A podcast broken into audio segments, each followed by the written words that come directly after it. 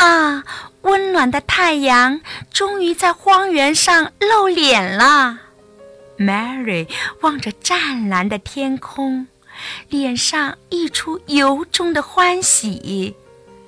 这会儿，玛莎的心情也格外舒畅。雨停了，意味着春天就要来了。伺候 Mary 吃完早餐，她就要回家了。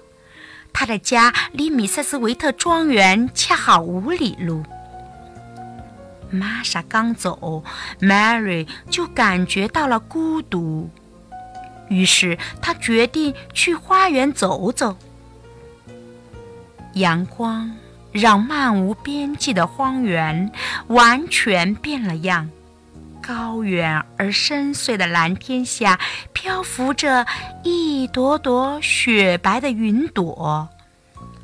Mary 一蹦一跳地来到了菜园，本和其他两个园丁早在干活了。春天不远了，我都能闻到春天的气息了。本竟然主动和 Mary 说起了话。Mary 认真地用鼻子嗅了嗅，高兴地说：“我闻到了潮湿的新鲜的味道，那是泥土的味儿。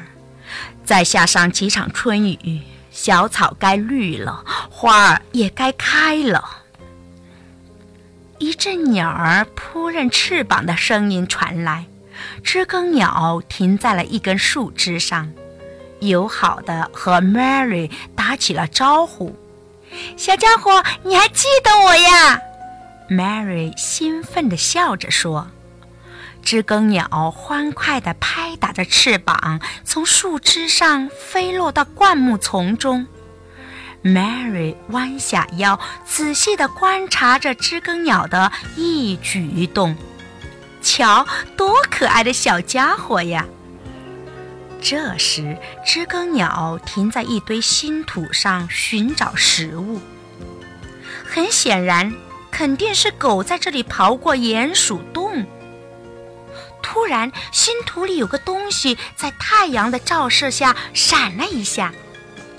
Mary 走近一看，原来是个铁圈。知更鸟扑棱着翅膀，又飞上了树。Mary 趁机捡起了铁圈，铁圈上竟然还挂着一把古老的钥匙。说不定它已经埋了很多年了呢。Mary 心里泛起了嘀咕。难道这就是秘密花园的钥匙？